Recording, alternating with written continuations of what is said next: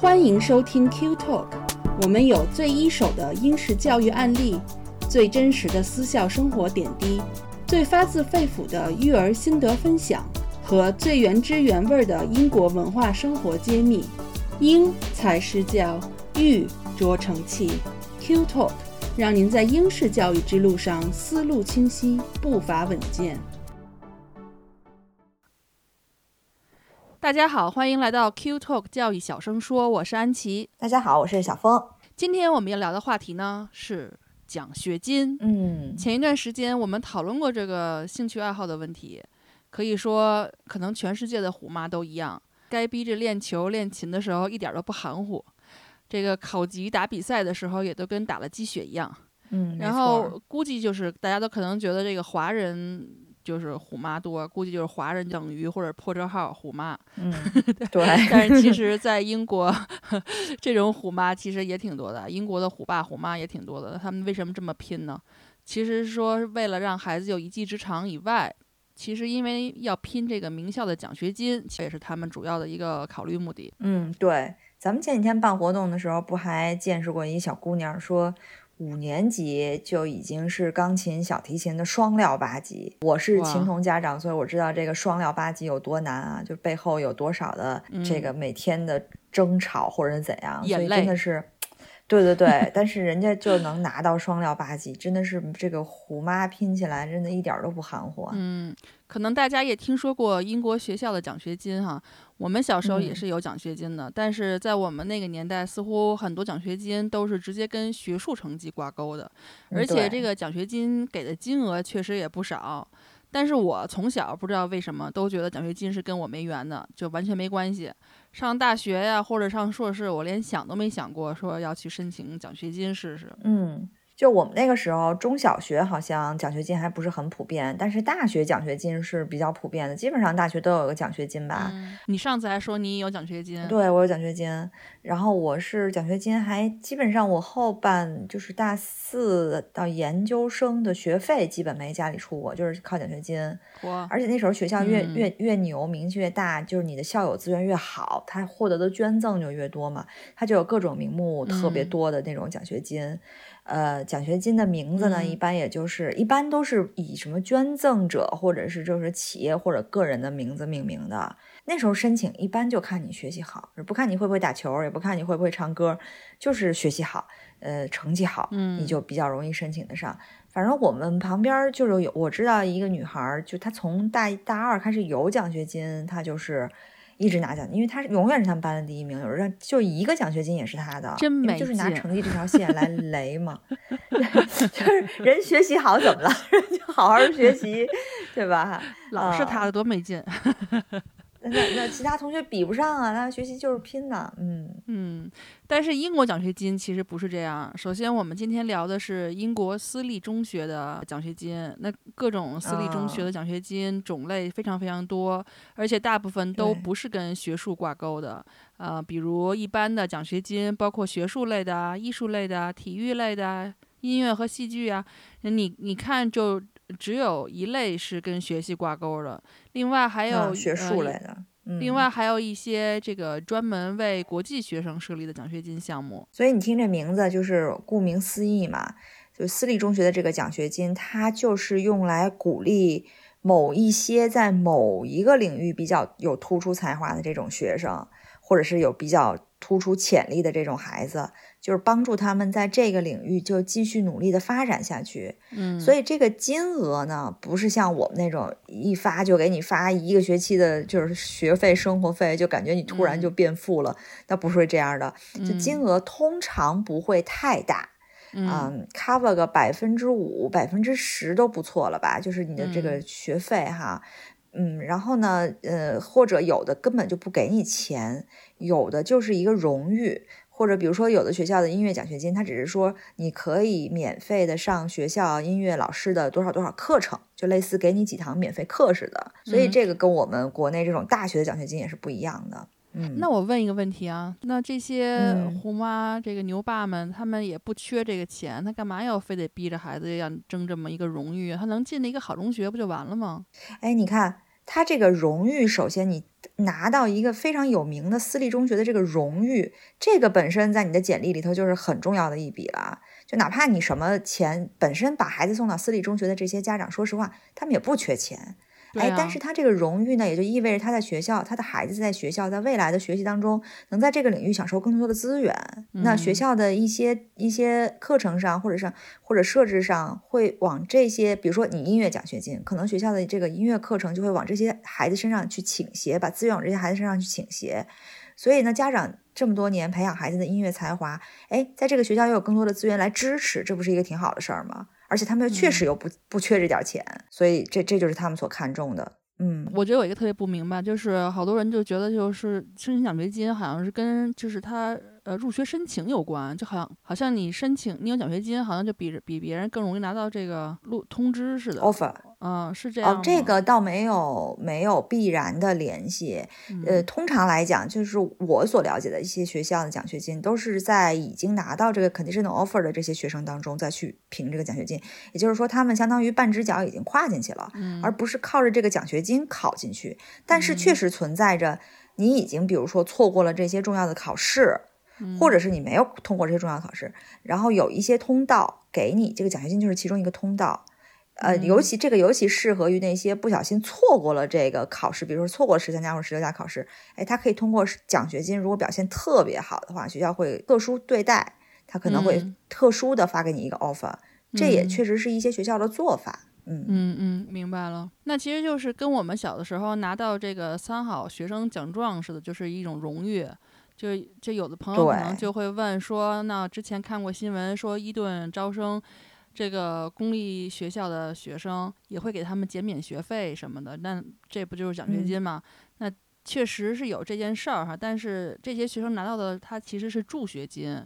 那助学金跟奖学金其实是两码事儿。嗯，对，其实你去各个学校的官网上去搜，它一般都会写 scholarship and bursary。这个 bursary 就是助学金，这个 scholarship 就是奖学金。刚才我们所说的这些 cover 一百分之五或者甚至不 cover 学费的这个叫奖学金，就是这个 scholarship。然后。大家刚才说的那个伊顿支持这个公立学校的孩子来上学，这个叫一般叫助学金，但他可能不不直接说是助学金，他可能换一个名字，什么什么 awards 或者什么东西，但是本质上还是对你一个经济上的资助，就是说希望这笔钱，对，就可能很多人像我们都需要这个，就包括一些其实一些一些。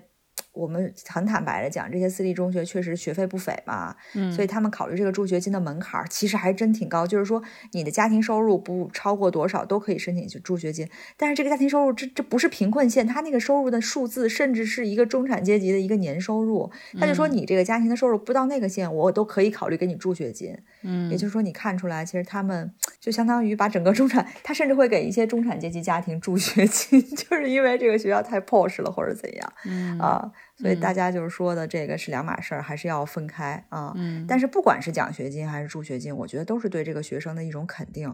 那毕竟不是所有的孩子申请助学金都能拿到了，对不对？嗯啊，那好像很多学校有的这类什么音乐呀、艺术的这个奖学金，都是不直接是省学费的。但是可能有免费的那种一对一的什么音乐课什么的，对，就是刚才我所说的那个，就叫变相，不觉得是变相省学费吗？要不然你还得交钱，对不对？啊，那我们也知道，就本来这种私立中学的入学考试就已经竞争非常激烈了，就是几百几千人挑一个，那奖学金考试是这些已经被挑出来的人当中再去竞争，就可以说是竞争中的天花板，尤其是那个那几个比较牛的学校。那每年的奖学金考试下来，我觉得那些家长都感觉自己要扒一层皮，就不光是孩子很很很这个过程啊，就是很拼啊，这个家长也是要扒一层皮的。嗯，那咱们今天也帮大家来捋一捋这几个比较牛的学校的奖学金考试吧，让大家有一个概念。万一大家谁要是将来需要让孩子来试一试，也可以大概的了解一下这个时间和整个的流程。那我们先说说伊顿吧。嗯，对，好，因为伊顿也在温莎嘛，一直说伊顿和温莎其实是隔着一个一个河的一条桥的，而且伊顿本身离我们温莎办公室非常近，呃，没有，连森林都没隔，我觉得。咱们同事有时候中午吃个饭。还可以跑过了桥去看看伊顿那头那群穿燕尾服的小弟弟们。就说实话，就不管男生长成什么样啊，你只要穿上那身燕尾服，都觉得他不一样。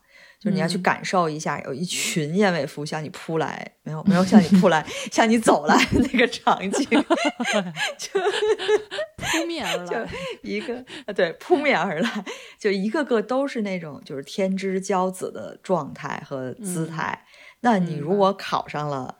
伊顿的奖学金，尤其是国王奖学金，那你就感觉自己是个国王，就是骄子中的骄子，就是骄骄子，真的是那种感觉。我跟你讲，我 都焦虑了，我就就我没有儿子，所以我没有这方面的焦虑。但是我真的很羡慕那些考上国王奖学金，甚至说我很羡慕那些考上一顿的人的那些有儿子的家长们。我觉得我，真的很拽，感觉嗯。伊顿的奖学金，呃，名目其实也是很多的。呃，传说这个伊顿建校的时候，也就是一四四零年，就开始有这个奖学金制度了，一直延续到现在。在不同的年龄阶段，学生可以申请不同的奖学金。我们最熟悉的就是国王奖学金，刚才说了，King's Scholarship。这个奖学金是授予那些全方面非常有潜力的孩子。注意啊，一定是全方面的。第二呢，是非常有能力和有潜力的。那每年招生这么多的孩子，然后国王奖学金其实只发给十四个幸运儿，所以是非常非常非常难考的。嗯，对。但其实国王奖学金也不会帮你免多少学费哈，就人家就不是奔着这个省学 费的目的去的。荣誉，对，更多的是我们刚才说的这荣誉。就是国王奖学金的孩子会有一个特殊的，它其实是那个他像西装三件套嘛，里面的那个，对对对，其实就是马甲，对，然后对对，然后他们就恨不得天天都穿在外面哈，就不穿外面那西装，让大家看到，天天显媚。其次呢，就是他们有单独的带书房的宿舍，然后据说他们跟别人吃的也不太一样，伙食上都不一样。对，这是据说哈，但是他们那个学校官网上没这么写，说他们吃的不一样。他们就说这个他们是有一个什么呃所谓的书房，可能也不是，就是一个角落去放一些。总归他们的宿舍是比平常人的要大，要而且是独立的，大出来一个书柜一块儿。呃，对。还我因为我也没去过啊，就是我听说他们确实吃的不太一样，而经常没事开个小灶什么的那种哈，没确定。多加两块牛排。人官网上写，呃，有可能人官网上写的说国王奖学金这个，呃，除了住宿，其他都和其他人一样。嗯，但肯定不一样，要不然怎么会那么多人要想去考呢？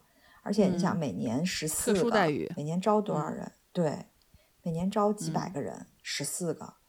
而且这个名单出来之后，是每每年都会上《泰晤士报》的，就有一个有一个角要给你。嗯，如果谁家儿子考上了，就这是《泰晤士报》，你要永久，应该是会永久珍藏，恨不得都贴到家谱里，在墙上，或者是对裱在墙上，然后传下去，一代一代传下去，是不是？跟他们家 孩子各种奖杯放在一起。哎，对对，估计这种孩子也不可能没有别的奖杯啊，肯定一大堆啊，对，肯定有一个奖杯史。嗯，对，贵什么的，对，哎呀，真是，这孩子跟孩子真不一样，就想到那个场景。你你你的孩子要上了这种，你还得给他专门备一间屋子，嗯，专门放奖杯，那太花钱了。但是你，我不知道你你你有时候看那个报纸没有啊？我都是朋友圈偶尔大家有贴，就是说今年的这个国王奖学金名单。你你看最近几年这个亚洲孩子的比例一直保持在很高一位置。就是你，你看姓就行了，对不对？亚洲姓，或者我觉得这些还大部分还都是华人的孩子，因为你看那个姓氏的感觉，嗯，所以我觉得真的是坦白讲，全世界的虎妈都有点拼不过亚洲虎妈，嗯，而且这些国王奖学金的孩子上学还会单独和校长还有什么什么，就是突然穿着他们那个特制背心儿，嗯，也不是有没有防弹功能，防弹，我想？就是。就就站成一排，然后就跟就是主要领导打照一张照片，在那个伊顿的几上百年的那个老的那个校园里头，就很有感觉。嗯，因为这个国王奖学金非常的珍贵哈，所以当然也是非常非常难考的。所以大家可以到这个伊顿公学的网官网上，可以下载一下历年的国王奖学金的资料。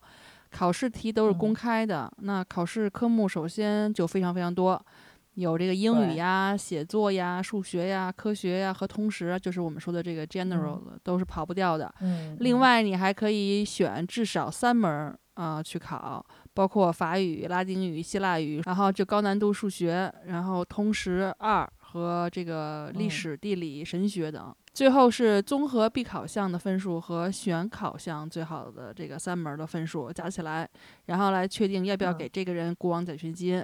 那我随便找了找这个历史考试题看了看，也给大家看看这个难度哈。就几年前的一道通识题目。说，二零零一年，一个叫 Mavis 的人在网上放了一则广告，寻求一个愿意被杀并被吃掉的人。两百多个人对此广告进行了回复，四个人亲自去了 Mavis 家进行了解，却并没有接受这一行为。一个叫 Brandis 的人在与 Mavis 的交谈中，最终接受这一提议，自愿被 Mavis 杀掉，并成为他的桌上佳肴。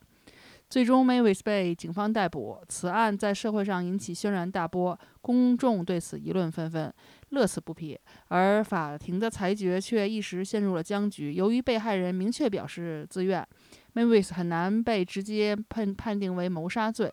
题目就询问了考生对其中的一些观点的意见，并要求其站在法官的立场上阐明。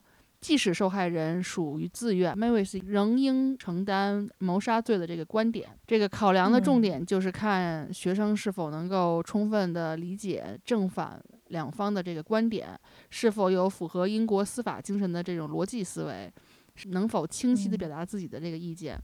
啊，在这个过程中呢，你这个写作能力啊、逻辑性啊、创造力啊，就是判断这个学生的关键了。哎，我觉得这个 真的是一个血淋淋的题目，对对啊，让一个十几岁的孩子在这个考场上看到，不免有些心心惊胆战。但是这个伊顿呢，也是希望借此看到学生冷静而机智的这个面对各种各样的这些政治问题，时刻保持清晰头脑和严格的这个逻辑分析能力。毕竟，最后能从这个考奖学金考试中脱颖而出的孩子，都是精英中的精英嘛，佼佼子嘛。从这一点，我们也可以对伊顿历史上走出了这么多政界精英的这个事实理解一二了。哦，我这题我要变成英文，我估计都看不懂。就这还这还是通识题，就是我们说那个 general knowledge。嗯，就是英文啊、历史啊，这个拉丁、希腊文什么的，就难度就更大了。历史我也看过他以前的一些考题，就大概是说一个很宏大的历史事件，让你就是发表观点。他关键他不会说。这些观点就是都是都是很发散的一些问题，不会让你就是一个什么特细节的问题，让你直接从题目中能找到答案，绝对不会这种。而且这种不是说你孩子就是经过培训，像我们说刷题就一定能够刷出来的。这种东西跟你平时的积累，包括对新闻的积累和这些大人的讨论，然后你要你要孩子有一些大人的那个视角去去去理解这些题，去说明你的观点。而且你要有又有新的利益，又要创新，又要有发散性的思维，又要有。变就是这些东西就要求太综合了，所以嗯，反正我是考不上。奖学金考试这应该是十三家吧？对，伊顿的这个就是每个学校还但稍微有一点不一样哈，就因为我们知道公学就就是男校，他十一岁的时候不都是会考那个预考嘛？就 pretest。对，就跟女校的十一家考试的时间差不多。然后他八年级的时候，就是你拿了 pretest 的那个 conditional offer 之后呢，你八年级一般还要考一个 common entrance，就是来最后敲定你这个 offer。这个奖学金一般是八年级的那个春天，像伊顿就是八年级的那个春天考，像今年就是二月份就考完了。去年我记得还是前年，就是四月份可能才考完。就每年大概就是这个时候考吧。嗯，另外呢，就是除了国王奖学金之外，十三加的时候还开设了音乐奖学金。那同样呢，这个考伊顿的音乐奖学金也是天花板级别的。官网上写的话，英皇考级六级是底线，基本上都至少八级。据说很多考生都是可以担当这个音乐会演奏级别的孩子。嗯，哎呀，这是要上天啊！我觉得，嗯，这些孩子。反正我们家肯定是够不着这个天，就是我们都是正常人，对不对？人家是非正常人，就是那个统计概率那个两个尾巴，对吧？我们都是中间那个，他们是那两边两边尾巴，百分之零点一的那些人。嗯。另外呢，就是在报名伊顿的时候，如果希望得到一些经济上的支持，就有点像那个助学金的话，还可以同时申请一个叫 New Foundation Scholarship 的奖学金项目。这个主要是拼学术，而且每年只给四个人，也是非常非常难拿的。嗯，对，它叫奖学金，但其实它是一个助学金，因为它是直接给你 cover 学费嘛。就是如果就是我们还是说这个伊顿啊，如果你十三加的时候，就是你这个八年级没有考上这个奖学金项目呢？你十六加的时候，其实伊顿还是会给大家一些机会的。十六加就是还有一个叫做奥威尔奖的，就是奥奥威尔 Award 这样一个，其实是个助学金的机会。就是奥威尔就是写那个一九八四那个奥威尔，就动物农场那个奥威尔，他也是个伊顿校友。那拿到这个助学金，这个学费几乎是全免。但是伊顿在官网上说的很清楚，这个是只针对于原来在公立学校、公立重点中学读书的孩子，就是非常优秀的，希望在十六加之后在 A level 阶段在伊顿读书的，而又没有那么强经济支撑的孩子。所以呢，可以去申请这个助学金。什么是公立重点中学？就是像那种 grammar school 啊，grammar school，就对文法学校。呃，每年都会有新闻报道说什么伊顿又招收了东伦敦什么学校的孩子，就大家一般都是就是宗教也不同或者怎么样，就体现它的一个多元化嘛，一个包容性嘛，还是好像感觉是个姿态哈，政治正确，对不对？对，政治正确。然后伊顿十六加的时候还设了一个，除了 music 之外，还设了一个 drama 的奖学金，戏剧的奖学金，这也挺有意思的。这也就是后来其实伊顿也出来了很多的那些呃影星，对吧？像小雀斑啊，都是伊顿的孩子，所以也挺鼓励，就是 drama 方面有潜力的孩子。这个也不知道他们怎么评，应该是你会自己去拍一个小短片吧。然后也会有这个 drama 的负责的老师，就对你面试啊，跟你交流什么的。嗯，哎呀，我就觉得还是听着还是就听着就是一个不 太接地气儿的奖学金和学校，就是那种。对，不过他们希望他们以后多搞点这种政治正确的东西，然后多给多给这种普通家庭的孩子提供点条，就是这个机会吧。我觉得方向上肯定是会这样的，因为。毕竟这种这种明确、特别明显的阶级性的这种不能说对立啊，但是这种这种界限，我觉得现在人是越来越不接受了，而且越越来越就就就诟病他，所以他肯定要把政治姿态摆的正确一些，对吧？但是人没办法，人这是历史积淀就是这样的，对吧？嗯，就是本身是实际存在的，对，但他只能够是说，我稍微表现的好点儿，但是实际情况上还是那样。啊，那我们说完伊顿了，回过头来看这个伊顿是其实是没有体育奖学金的哈。那我觉得这可能说明伊顿认为所有的这个男孩子都应该体育很好，这是一个不可或缺的素质，所以不需要单独设立奖学金来鼓励。对，有道理。哎，但是有一个学校是有体育奖学金的，就是哈罗就是有体育奖学金的。这个哈罗的奖学金，你看他那个网站上，咵一大溜啊，就感觉上比一顿要多很多。比如说，他其实，在十一加就是 pretest 的时候，你在考的时候，你就可以一并申请几个不同名字的所谓的奖学金，其实就还是助学金，就是可以将来你减免你呃九到十三年级的学费的这么一个奖学金。那这几个奖或者是助学金都叫做什么呢？都叫做什么什么 awards，然后都是以哈罗的那些校友命名的。那就是他谁捐的钱就是什么什么。哎，对，也不光是不完全是捐钱，有一个人是捐钱。那为什么是不同的名字呢？我就仔细看了一下，我觉得还挺有意思，因为每一个 awards 针对的人群是不一样的。他第一个 awards 叫 John Lyon，就是就是哈罗的那个创始人吧。这个奖学金很有意思，它是画出了一片伦敦的区域，就只有这个区域生活了超过两年的孩子才可以是申请这个 awards。嗯啊，当然你可以申请完了，你的考试成绩还有一个要求，包括你 KS two 的时候的那个那个考试成绩和你这次 pretest 考试成绩都有一个要求。但我觉得这个区域为什么要这么画，我就没搞明白，我觉得挺有意思的。嗯然后第二个呢，叫叫 Peter Backwith 这个 awards 的，就这个人是个是个亿万富翁，好像是搞房地产的，也是一个哈罗校友，就是他捐赠的这个东西。嗯，然后他的条例呢就很清楚的写的什么呢？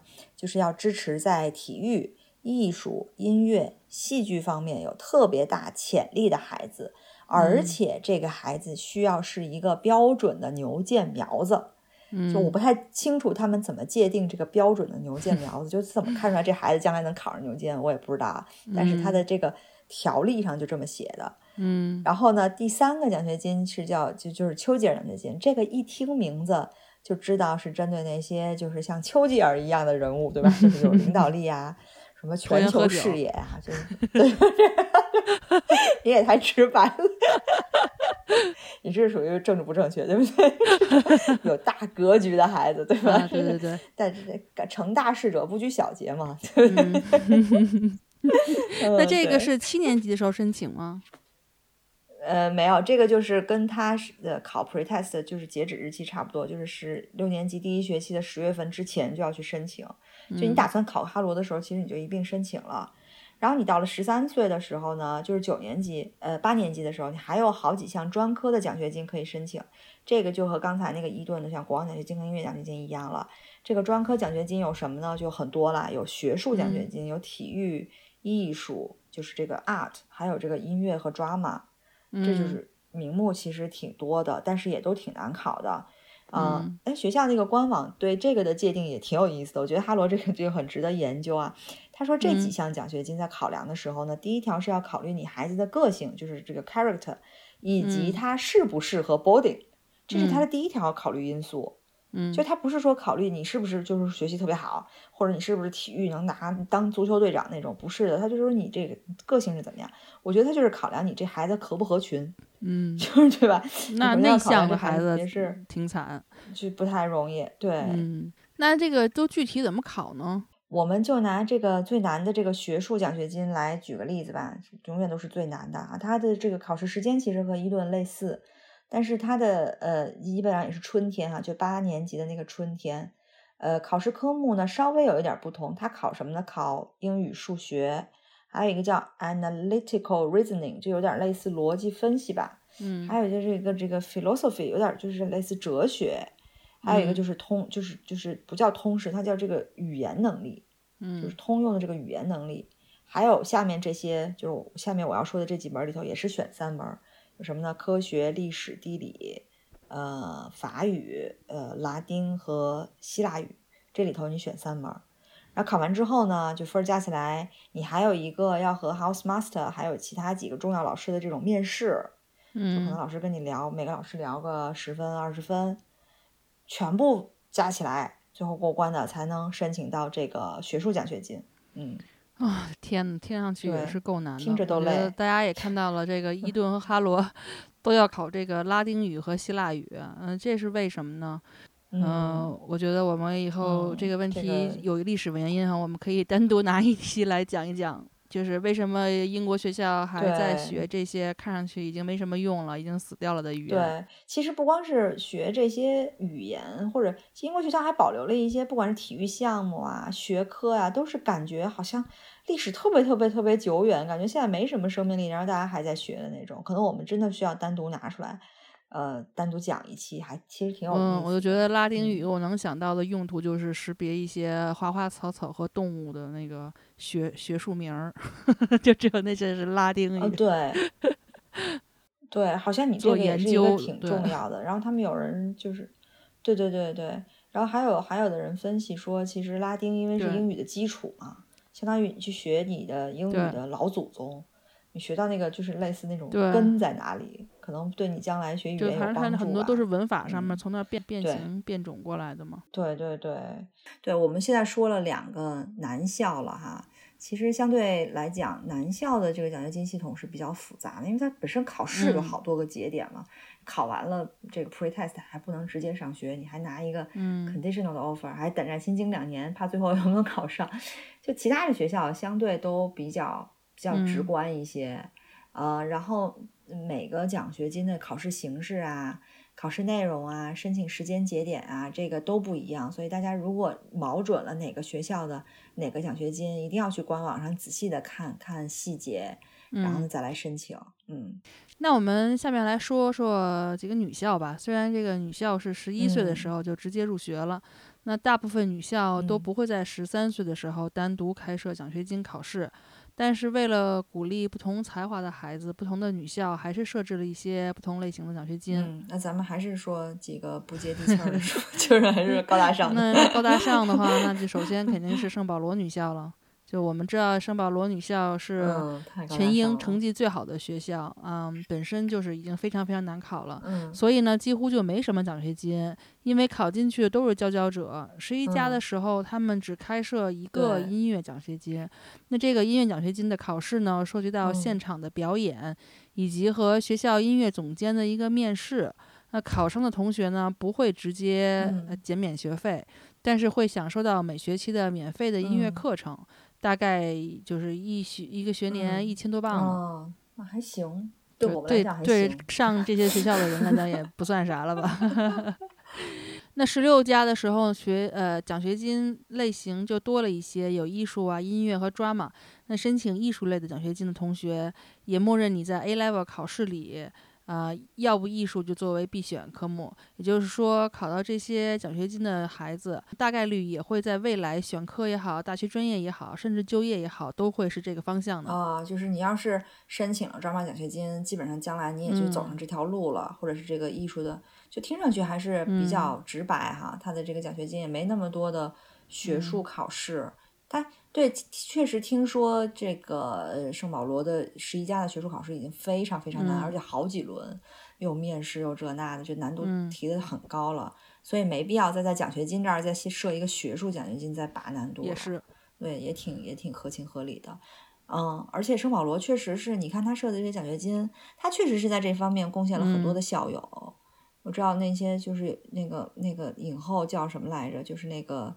零零七的那个 wife 叫我忘了叫叫维尼还是他就是那个圣保罗的校友，对他估计当年可能有可能也是什么装满奖学金之类的吧，嗯，回头查一下，嗯，那我这儿要说的呢是这个 Wickham Abbey 啊，另外一个牛校。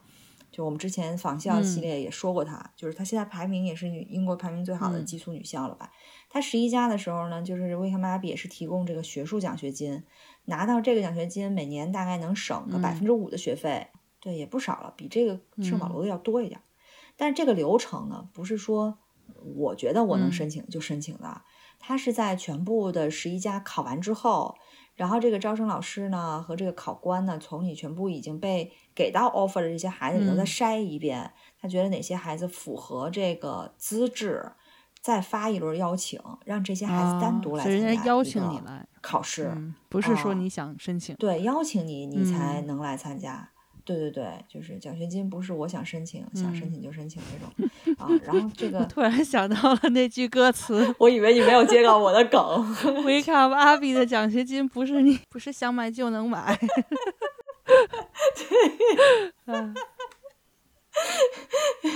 是的，是的，很好，这说明你还听中国歌曲。我不听，这只是别人告诉我的洗脑歌曲。嗯嗯，他这个。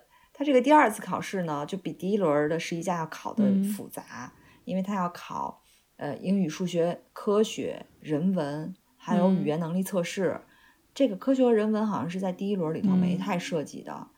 一般呢，这个考试就是在六年级的过了年、过完圣诞节的那个一月份或者二月份，就是大家都拿到 offer 之后了嘛，也就是中国的过年前后吧。然后 Wickham Abbey 在十三岁的时候，就是如果是通过十三家你考进来，这个时候是有也有学术奖学金的。但是你这个时候是考试的时候，你就要选你要不要去申请这个学术奖学金。你如果要选择申请，你拿到的题和别人的是普通的是不一样的，就是做一份更难的题。那其他的奖学金呢，就是 Wickham Abbey 只有音乐奖学金，哦，就是十一家、十三家、十六家你都可以申请。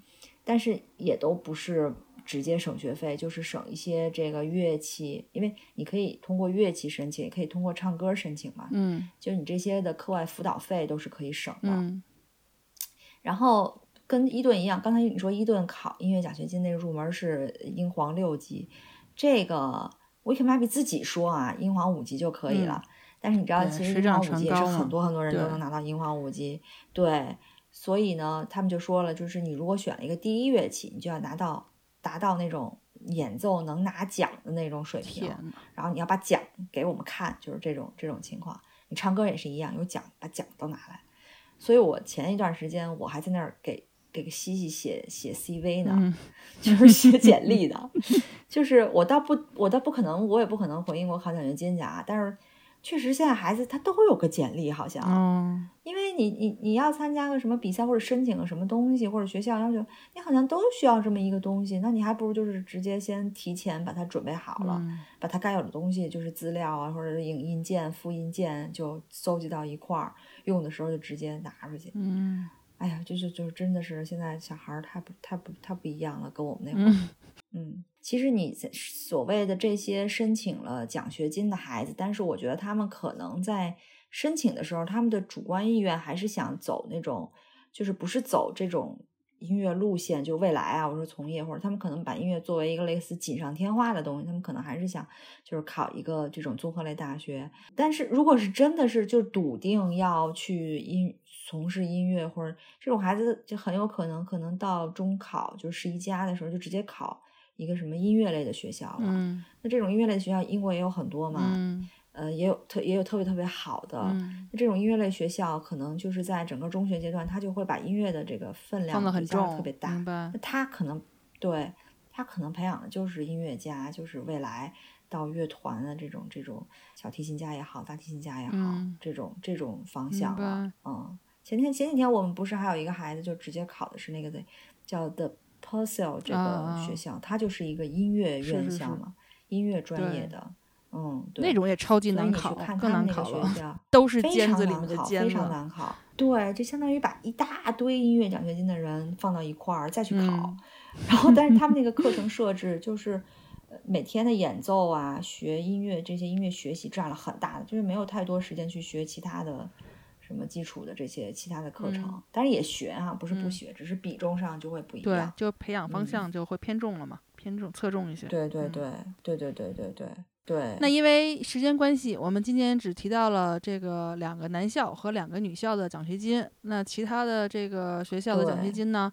呃，申请都可以在他们的官网上可以查到的，比如说这个 CLC 啊，然后他们的奖学金名目也很多，也是都是就是五花八门的，大家都可以仔细去看一看。对对对，所以就是基本上英国的好的私校是都有奖学金的，所以大家如果是申请了之后呢，不妨你就叫，一般都是在那个申请的那个栏目之下，就是在你那个目录的申请这下面，你还可以看到一些奖学金的信息，就大家看一下，可能孩子就是想申请呢。然后除了这些常规的，我们刚才所说的。还有一些学校设置了一些就是很好玩的奖学金，比如 Tonbridge，它有一个叫就是设计就 DT 和 Engineering 的一个 scholarship，就类似像设计工程类的奖学金。就我在想，这个拿了这个奖学金的孩子，可能将来去戴森做个工程师什么的，就设计专家或者乐高的设计师什么的，嗯，也挺有意思的。对啊，那好，说这么多，大家要了解更确切的信息，就不要忘了去官网查找细节。研究好这个 deadline，不要错过啊！那我们今天的节目也就先到这里。如果大家有什么想了解的关于英国教育的话题，也欢迎大家在留言区给我们留言。感谢收听，我们下次再见。好，下次再见，拜拜。拜拜。Q Talk 是由英国 QED 教育集团主办的，讨论英国教育与文化生活的一档播客节目。希望我们的节目对你会有一些些帮助。更多英式教育访谈、讲座、干货。请在微信公众号平台、微信视频号、小红书、哔哩哔哩和 YouTube 上搜索 QED 教育，麻烦您点击订阅、分享我们的频道或者给我们留言。您的举手之劳就是对我们的最大鼓励。祝愿每个学子都可以在国际舞台上发挥出自己的最大潜能。